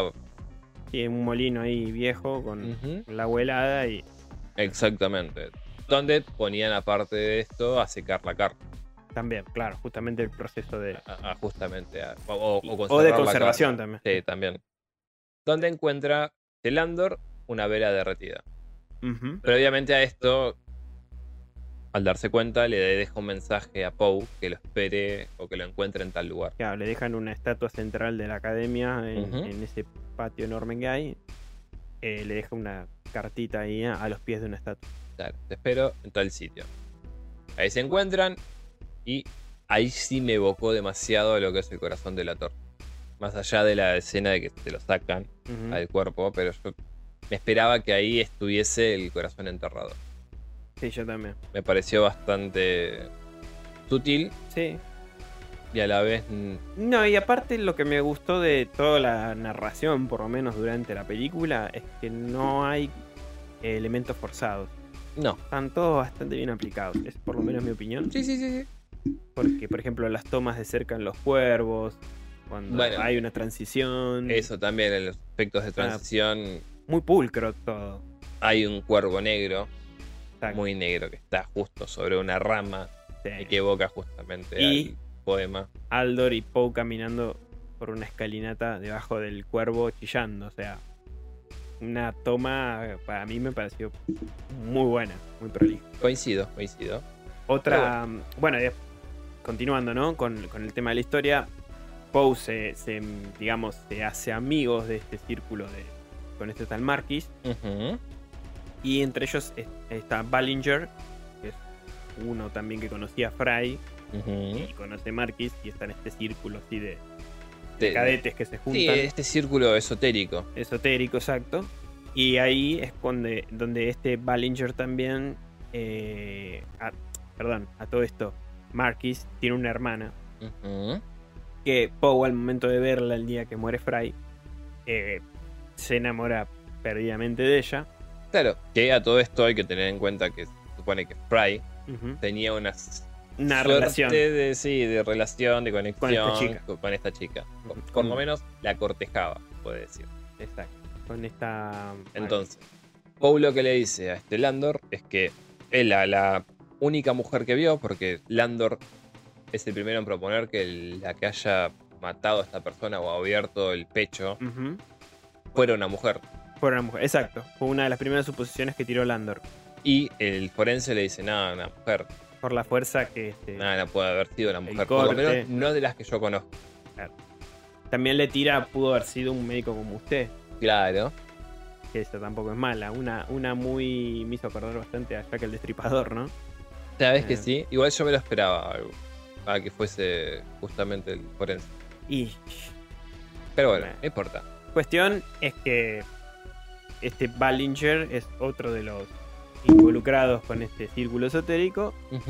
Intenta como ayudar a Poe también, porque fue él el que en el, en el en el momento de que está el funeral de Fry, fue el que le dijo a la madre que le diera el, el diario que tenía Fry, Que la única, o sea, la madre no le encontraba un uso, un sentido a ese diario, no solo porque le daba tristeza, sino porque adentro estaba todo encriptado, el Claro, lo que estaba codificado. Estaba todo codificado. Y se lo entregó a las manos de, de, De Landor. de Landor gracias a la sugerencia de Ballinger. A todo esto, cuando Ballinger percibe que Poe, en una reunión con los familiares que, que se realiza una noche, se acerca a Lia, a Marquis, a esta chica, comienzan un poquito los celos de este Ballinger. Sí, sí, se, se desarrolla básicamente lo que sería la disputa porque el tipo se supone que Ujú. Sí, tienen una cita. y- merecía a, a Lía. Claro, y aparte también porque te da a entender la película que lo juzgaban de, de feo a Poe, ¿no? En un momento, este Ballinger lo ataca en el medio de, de la noche en un camino oscuro, Eh, en los bosques ahí de. Sí, que es justamente después de. Lo ataca y luego de ese ataque, que justo Augustus llega a defenderlo, al otro día desaparece el- este cadete. Salen todos a buscarlo. Esa escena también me gustó mucho. El impacto visual de los uniformes azules de los soldados caminando por el bosque y la correntada del, de ese riachuelo con todos los cadetes buscando. Me pareció una imagen potente también. Los contrastes de los azules del uniforme con la vegetación. Muy bueno. Bastante bien hecho, bastante bien llevado. Sí, me, me- me llevó a esa época. Y la música también me gustó mucho. Linda música. Yo a, Bale le, le compré que era un detective de Sí, bueno, pero- 1800. Su reputación me... Te lo compré, fue como, sí, sabes que sí. Bale es... La verdad que es un muy buen actor. A todo esto, Bale también conoce a un esotérico, que es el que le sugiere que tal vez todo este tema de, de la muerte de- del cadete tenga que ver con ritos satánicos. Exacto. Porque porque- le nombra un libro. Sí, que- él, él tiene un amigo, una un llegado de él, que le nombra eh, eh, este libro. eh, Que casualmente solamente hay una sola copia. Sí, tres copias había y una sabe que- está perdida por ahí. Que como era Le, Le Devil, eh, la, la cha- charla con el diablo, una cosa Sí, así. así. En francés no me, no me- no me olvidé de anotar la, cita exacta. Pero era como el discurso del diablo, alguna cosa Oui, oui, así. monsieur, monsieur, oui, oui. Devil no sé cuánto, ¿no? Sí, sí, sí. Pero la, la traducción era... Croissant era. Croissant. Mm. Eh, cuestión es que, bueno, Croissant. Ahí está, así era. llega a la conclusión de estos rituales cuando encontraron la cera, él levanta una una mm, especie de compuerta que había en el, en el subsuelo del- de, de la fábrica de hielo. Sí. Y ahí es cuando se dan cuenta que había como una especie de... No era un pentáculo, pero... Casi. Un Era un pentagrama, perdón. Un círculo Con un triángulo. con un triángulo dentro de ese círculo. Y ahí ató cabo con, con el esoterismo, etc. Claro. Y fue a consultar a este hombre. Está esta pista sobre este libro que pertenecía a un, digamos, a un cazador, de brujas, claro, de unos 100 años atrás más o menos. Ponele, un tal. Leclerc era. ¿Mm? Bueno, todas esas son las pistas, ¿no? Después te va llegando al, al final de la historia. Se encuentra el cuerpo de Ballinger en esta escena que comentamos un ratito antes de los cadetes buscando a este chico. Lo encuentran colgado también, sin el corazón también. Y esta vez creo que también le habían extraído el pene. Creo que sí. Sí, le habían extraído el pene. Además de eso, nos olvidamos de decir que antes de la muerte de Ballinger y antes de que Poe también esté cortejando a Lía, ujú. habían aparecido animales. Ah, es verdad. Sí, también se Animales de sí. muertos de la misma forma que el primer cadete que era este Fry. Y eran animales que también ese hombre que sabía de esoterismo le comentan Sí, animales impuros. impuros según la Biblia. Exactamente. Que el uso del corazón de esos animales, más de los corazones de un bebé también, Un bebé y un virgen. y una persona, sí, claro, de un virgen, llegaban a cabo un ritual. Exactamente. Bien. Cuestión, estas son todas las pistas que tenemos hasta ahora, ¿no? Sí. Dos alumnos asesinados, abiertamente nos damos cuenta que fueron, no se colgaron, no se suicidaron, más bien fueron asesinados. Y Poe en esta confusión con Lia, o sea, con, con este amor perdido que siente. Y Sí. al- por el otro lado, eh, este, el investigador, ¿cómo era? Eh, Landor. Landor. Landor, que- Landor siendo presionado por eh, sí, Hitchcock y o sea, todos los, los jefes ahí de la academia. la, la gente de la academia, básicamente, que querían rango. que lo resuelva en dos días. Sí, sí, sí. Además de esto, Landor tiene una relación con una camarera.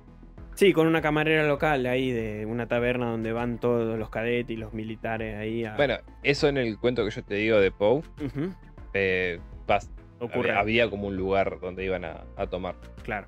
No, no tenían autorización, pero lo hacían igual. pero vo- volviendo a la historia, tiene esa relación y le pregunta a la chica qué opina sobre, Poe. sobre Poe. Le dice que bueno, le gusta hablar mucho, que tiene como una esencia media rara, media... Claro, particular, a diferencia de otros. Sí, sobresale básicamente de lo que es el. o lo que era el americano promedio en ese Sí, momento. era un desencajado en ese Total. contexto, totalmente. Pero bueno, ya prácticamente se empiezan a atar todos los cabos a través de, de, mm, de su investigación. Landor llega a darse cuenta que este Leclerc que se cita que su amigo eh, que estudiaba esoterismo le cita de este hombre que asesinaba brujas y que después fue justiciado, etcétera, etcétera, eh, llega a, a darse cuenta que la familia Marquis en, el- en su casa, cuando es invitado a, a cenar una noche del funeral por, por, por Fry, justamente antes de que muriera Ballinger, Ballinger. ve un cuadro que es el mismo que vio en el libro que le presentó su amigo esotérico. ahí el- es- es- y ahí se le viene a la mente, ese es el Mark. eh, Le- Leclerc, que es un pariente, probablemente directo o no directo, pero pariente de Marquis. Ujú. Tiene que tener el libro. de Cada vez el este- círculo esta se iba copia del cerrando. libro. Se iba cerrando más. Se iba cerrando más. Y no solo eso, sino que en un episodio de Rabia, la esposa de, del forense, que es quien los invita a cenar esa noche, tiene un ataque de ira, se va a sus aposentos. eh, Landor tiene una charla con el forense, pero le dice que va a tomar un poco de aire y se mete en los cuartos y va justamente al de Lía Claro. de la casa y encuentra un saco que justamente tenía las chapas de rango en un costado y el otro no.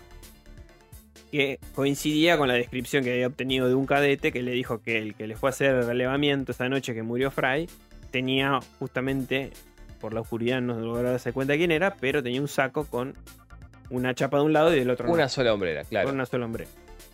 Y eso ya, ya está. Era el último. Era lo que necesitaba para saber que fueron Eso, ellos. y después del libro, que, que- que se da cuenta al ver el, cuadro de Leclerc, ya está. Listo. Sea, todos los cabos cierran. Y los asesinos son la familia Marquis. A todo esto. A todo esto, hay una cita previa entre Lía y, Y Poe, donde vemos que la cita de por sí sale de lo normal, exacto. porque Poe cuando la, cementerio. la- la va a invitar, eh, creo que era un sábado, primero le dice, la Y después, si no le queda un domingo.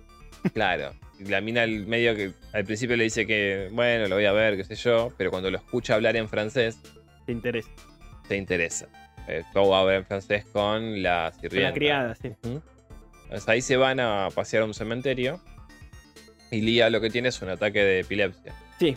Convulsiones, prácticamente. Sí, empieza a sufrir de convulsiones que también después de una conversación con Landor y el forense nos damos cuenta que es algo que sufrió toda la vida. Claro, y esto es esencial para la trama también. Porque esto también lleva a- más aún a la conclusión de Landor de quiénes, eh, quiénes ejecutan estos, Claro. estos crímenes. Pero bueno, entonces, el círculo ya se cierra. Sí. Sabemos que los asesinos provienen, o Eh. los profanadores provienen de, de la casa de, de. Landor. Claro, de, De- de, de Marquis, sí, sí, tenés razón. Y Landor, al enterarse, al, al atar cabo con el cuadro de Claire, que era lo último que le faltaba, va rapidísimo a la casa y ve el saco de Poe colgado. Y Poe no está. Claro, Que previamente Poe tuvo una charla con Lia. Sí. Lia se da cuenta que él está perdidamente enamorado. totalmente enamorado. Y otro, si queremos mencionar, otro detallito que tiró el. No sé si está también en el libro porque no llegué hasta ahí. Pero por lo menos el director de la película lo hizo. Le cita que él soñó, que Poe soñó con Lenore. Ujú. Y este le, le cita un breve Fragmento, sí. fragmento donde sale el título de, de este, de esta mm, novela que es The Pale Blue Eye, el pálido ojo azul. Así se llama la novela originalmente, no se llama Los Crímenes de la Academia. La traducción fue así. Eh, pero The Pale Blue Eye es lo que cita Poe en este poema de Lenore. Claro, que justamente coincide con esta chica Lea, que es caucásica y Sí. justamente tiene un- los ojos azules, pero un azul frío, Y no solo eso, se llama Lía. Aparte. o sea, ahí atamos otro, otra mención a las obras de Poe que me pareció bien encajada también. Sí, ¿no? sí, sí, está, está bien hecho. No, no me, no me hizo ruido ni tampoco me disgustó. No, no es forzado. No, por eso es como que todas las cosas se van dando naturalmente y me gustó, la verdad. Me gustó. Ya ahí ya llegamos a la conclusión porque cuando Poe ve el saco, ah, int- interroga al el Andor, perdón, ve el saco de Poe, interroga al forense, le dice a Marquis, el forense, le dice que no, no están ahí. Landor pillo, acordándose de donde se hicieron los rituales, se va rápido corriendo. a- Además de eso, que Marquis le dice, o sea, que la, la hija Claro. sufrió siempre de esto y como que tenía conexiones con, con, con el más allá. Con el más allá y justamente con este cazabrujas. Exacto, que supuestamente eso curaría también su malestar que tuvo toda la vida, todo este tema de las convulsiones y demás. Exacto. Bien, Landor se va volando, llega justo cuando el pobre Poe está drogado y maniatado en plena ejecución del ritual, a, punto de extirparle el corazón. Que dicho sea de Eh, paso, en el cual están participando Lía, eh, el hermano, Marcus, Exacto. y la madre, o sea, Scully. Esta Scully está más loca. está repirucha Scully en esta Y película. después, después pasó a ser justamente. De- detalle aparte, ¿no? El discurso que tuvo sobre la esposa muerta de Landor también, desagradable total, la vieja esa. Ya- yo ya tenía ganas de darle Bien una trompada cuando se la cruzó. eh, Bien, pero bien insidiosa. Hay, hay una conversación que tiene Landor con la esposa de, de, de Marquis el día del funeral de Fry. También, como dice David. Una vieja chota. Usted es viudo, ¿no? ¿Hace mucho que es viudo? ¿Y todavía le duele? O sea, ¿todavía extraña a su mujer? Hace Tres años que es viudo. ¿Vos qué te parece? Señora, la concha de su madre. El tacto de esa señora No, no, equivale a. Tactísimo. Tactísimo. Pero bueno. ya. Aparte, cara hija de puta le hicieron. Sí, sí, con ese peinado, con ese portamento, la verdad. Y, y el ataque que tiene en la cena esa de- de- Ah, del funeral de Fry. a- almorzando. Eh, sí, cenando. Cenando. Que le agarra ahí un ataque ahí, golpea la mesa, se va ahí.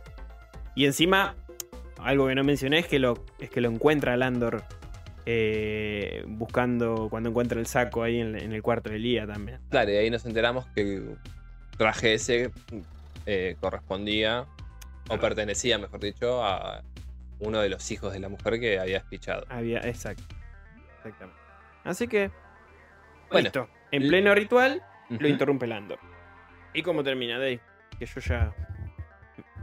Básicamente termina con, con- con Landor salvándolo a Poe.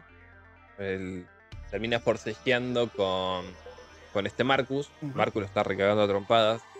Sí, una aparte. pelea tremenda. Pero, ¿qué pasa? Como tiran a, estaban con velas y esas cosas, y en el forcejeo se caen las velas al piso y es todo paja. Empieza a prenderse fuego. Sí, empieza a prender fuego toda la edificación, exacto. en concreto el techo. Entonces, una de las vigas cae y le pega Claro, las a, vigas agarraron como. a Lía. Le da a, a Lía en la cabeza, entonces este Marcus se distrae. Quiero Es- destacar que me gustó como lo hicieron la escena. Quedó bastante impactante el, el vigazo que se comió Lía. Sí. Me gustó. Bien, buenos efectos. Entonces este Marcus eh, se suelta de, de Landor y va a buscar a la hermana. Y cuando está yendo a buscar a la hermana, cae el techo encima. Landor aprovecha, salva a Poe y se Mm. van. Y a la vieja loca esta también. Pero Se la sa- vieja esta salvó a la vieja esa de No le miércoles. importa a nadie. Entonces, ahí nos enteramos. Bueno, además de esto, que Lía estaba llena de sangre, repitiendo palabras raras. Sí, no, recitando en latín. Invocando no sé a quién. Ni siquiera sabemos qué. Con el corazón que le habían sacado ya al Fry para hacer esta conjuración y curarse ella. Porque hay una frase que le dice a, a Poe, que le dice, vos sos el indicado. Desde que te vi supe que vos ibas a ser la persona que me iba a servir a mí para curar. Claro, que su corazón era puro. Claro, es como, eh, esta es la mayor prueba de amor que me puedes dar. Igual algo era cierto, que el corazón de Fry no era puro. Eh, no. Ironía, ¿no? Ironía. Salen de ese lugar, escapan. Eh, y bueno, tiempo después, Sí, la academia ya da caso cerrado. claro, deja o sea, por echó al forense a la mierda. A Marquis lo mandó a Forichurro. Nick Barkis igual murió. Se le cayó el coso encima. No, no, el forense no murió. Ah, Eh, murieron los dos Los alumnos. hijos, Va, sí, perdón, el sí. cadete y la hermana. exacto. La, la pareja Marquis quedó viva. Una patada en el culo, básicamente. O sea, tómatela. Está Ujú. todo bien. Muchos años de, Sí. de ser eh, colegas. Habremos desmembrado algún que otro cuerpito, siendo eh, resurreccionistas. Habremos enmascarado alguna muerte que podía haber culpado a alguien de la academia. Claro. Justamente, obviamente. Listo. Hasta acá nuestra sociedad. A dormir. vemos. ¿Qué pasa? Landor estaba. eh, Antes de que sucedieran todos estos hechos, cae Poe una vez a la casa de Landor y que se pone a ver la biblioteca de, de él, justamente. Y entre sus curiosidades encuentra un libro de, de Byron, Byron. Lord, Ba- Lord Byron, Lord Byron, sí. que justamente es, si no es el único, es casi el autor favorito de Poe. Exacto. Y le dice, Juan, me mentiste porque me dijiste que los poetas no te gustaban. Y dentro de ese libro había también una medalla. Una medallita. Le dice, Landor le dice, no, deja eso, no es mío, es mi hija. Y ahí fue cuando le cuenta que la hija Ahí le desapareció. cuenta que la hija desapareció, le pregunta a Poe, pero ¿fue con alguien? Sí, lo deja ahí, o sea, no dice mucho más. Pero bueno, recapitulando. Poe cae a la casa de Landor, eufórico, caliente, eh, y empieza a decirme mentiste. Después de que se recuperó de su convalecencia Sí. de- del ataque que sufrió con los hermanos Mark. Exactamente. A todo esto, un detalle no menor es que en la película, Poe escribe porque se lo recita la madre. O sea, Poe escribe las Claro. cosas que la madre Esta- le dice que escriba. Una conexión a través de los sueños con la madre. Exactamente. Entonces, Poe se levanta repentinamente porque la madre ya le dijo quién fue realmente el asesino de Fry y de Ballinger. Y ahí nos enteramos cuando lo va a encarar Poe que el asesino realmente fue siempre Landor. Y exacto. Un gran. Un terrible Fue un-. Un giro de tuerca excelente. O sea, yo no me lo esperaba. Yo no, me, tampoco. no me lo esperaba en ningún momento. Y más porque cuentan realmente qué pasó con la hija de Landor y Claro. fue agredida y abusada sexualmente por tres cadetes. Uno de ellos era justamente Fry, Fry, Ballinger, Ballinger y, y un uno- tercero que se escapó. uno de estos cadetes que escapó. Sí. Ahora, Stafford, creo que era. ¿Puede ser? Stafford. Creo que sí. O algo de eso. Bueno, ese, ese no lo dijimos, pero se las tomó. Después de que murió Ballinger, se agarró sus pertenencias y se fue. ahora, ¿cómo se entera eh, Lan- Landor? Sí, Landor. dijimos, De esto por el cuaderno. Por el cuaderno encriptado que di- dieron. Cuando uno ve la película, piensa que está desentrañando tal vez quién fue el asesino. Claro. Porque, no. a ver, él tenía la medallita. La medallita pertenecía a Fry. Fue lo único que su hija recuperó después de la violación que sufrió. Sí. Y ahí sabía que Fry estaba en la academia. Entonces, por eso él fue la primera víctima. Le faltaba saber quién eran los otros dos hijos de puta que la violaron. Exactamente. Y el diario resolvió. En este diario de Fry encriptado o codificado, el tarado eh, dijo que fueron él, Ballinger y otro más. Creo que la tinta está hecha a base de limón para escribir de esa manera encriptada. Sí. Bueno, Sí. No sé qué líquido al mezclarse con esta tinta revela lo realmente escrito y justamente Augustus hace eso. Exactamente. Entonces Un ahí, viejo lobo tiene sus mañas. entonces ahí empieza a cobrárselas. Porque aparte de esto, el tipo en, en lo que es la película tiene se despierta una madrugada porque escucha a la hija cepillando un vestido, tratando de lavarlo y llorando. Exacto, un sueño que tiene. Se va a acercar, no, no es nada. Una visión. Una visión, de Sí, un sí. sueño. Cuando se acerca, está la hija, está la cama vacía nada más. Es como- me, me dolió igual. eh, Sí, dolió. Igual, eh, aparte de, de la película, ¿no? Yo creo que en el lugar de Landor, No, mínimo. en esa época, Mínimo. yo tomaba justicia propia. Eh, m- es mínimo lo que hizo. Entonces, ¿qué pasa? Poe se da cuenta por lo que le dice la madre y además de eso, al comparar las letras. Porque el tipo lo que hace es comparar el papelito que le Claro. había dado Se da Perdón. cuenta que la, caligrafía con- coincide con, exactamente con la misma de Landor. con la que tenía el muerto este Fry en la mano, que fue la que le dio Landor a Poe, con la nota que le dejó Landor a Poe para que se encontraran en esta suerte de heladera o frigorífico. Sí, o sí, sí, con o almacén. conservadora y hielo. es- Exactamente. Entonces ahí el tipo le cierra y dice, siempre fuiste vos. Ahora, qué, qué bueno, qué buen recurso igualmente de parte de la novela o de la película en sí. eh, que justamente estos marquis, al andar en esa porquería esotérica en la que andaban, encontraban primero, o sea, al hacer el relevamiento, el, evidentemente fue Marquis, al ver el cadáver de. de.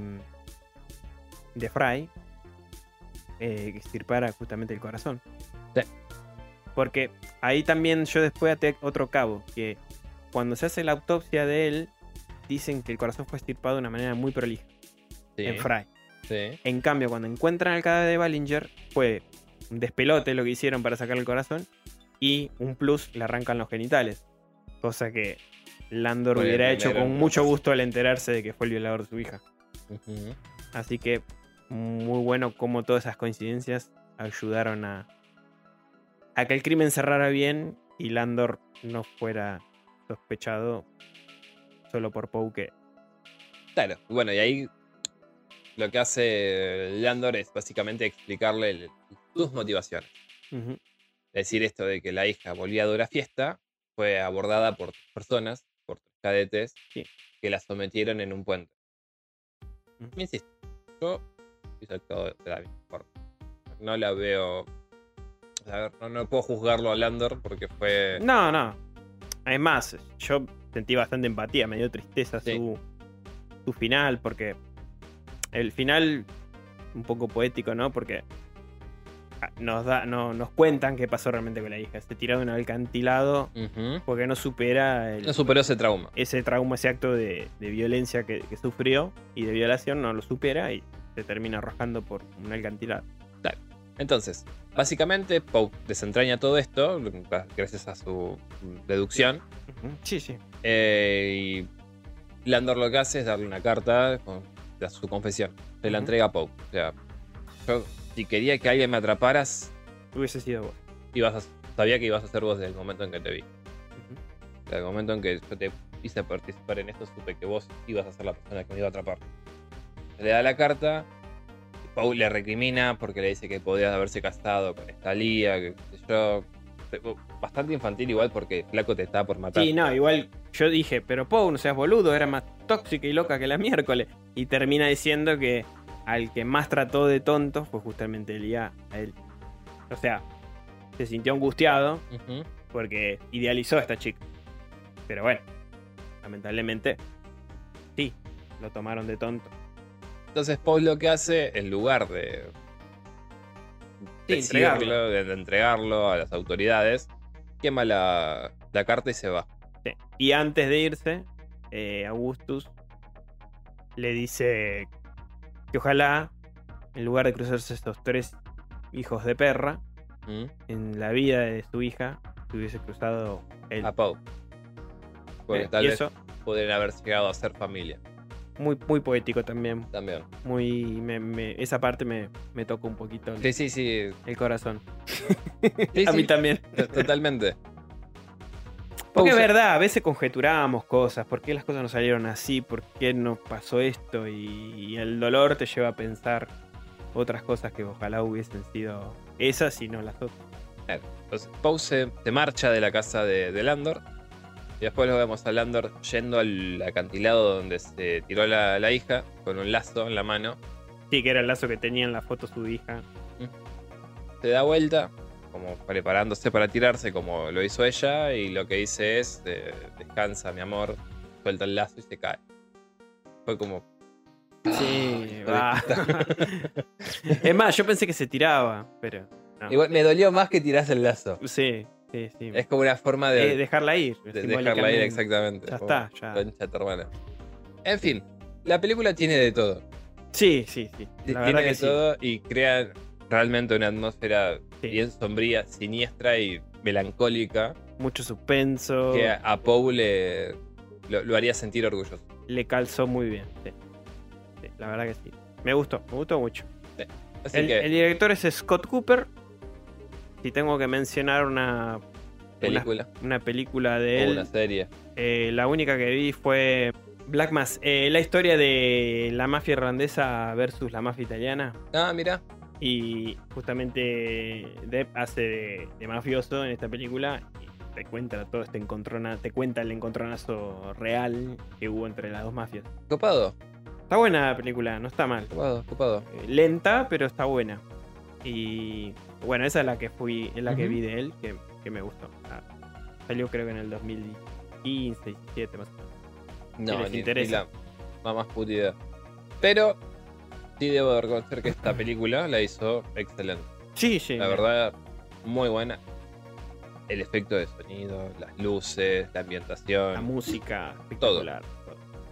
La, la vestimenta también. Todo, todo, todo. Muy, que La ambientación está muy bien lograda. muy bien. Me creí por, por momentos que estaba en, ese, en, en esa, época. Sí, sí. Así que bueno, gente, por, por el momento esto es todo. Así acabamos este especial de. Va, especial. Podemos. Este programa. Un, un homenaje también, podríamos decirle, a, a la vida de, de este gran escritor, Edgar Allan Poe. Y mencionamos no. esta película porque nos parece. No homenaje, yo lo dejaría más en programa. Bueno, Homenaje cuando sí, hagamos algo más. más, más jugado que esto, sí. Pero bueno, no queríamos hablar de Poe porque. Es un grosso. Ha- Hacemos un podcast de terror, de misterio, de suspenso. No podía faltar. No estamos hablando de Poe, es una falta de respeto. Seguramente pronto lo deleitaremos con alguna lectura de, de De Evo Poe. o mía con algún Sí. cuento de Poe. Que Tranquilamente. nos faltó en el repertorio de la primera temporada. Todavía tenemos muchas temporadas por delante. Sí. Así que Estamos. Así que bueno, gente, muchísimas gracias por habernos escuchado en este programa. Agradezco Chris Music, que ya ahora es nuestro fondo musical también. No solo nos hizo la, nuestra cortina musical. sino que también es la música de fondo de este programa. Eh, y bueno, hasta el próximo Hasta la próxima emisión. emisión. Sí, el Bazar de los Tormentos. Un Chao, tenebroso abrazo. Chau, chau. Chao, chao.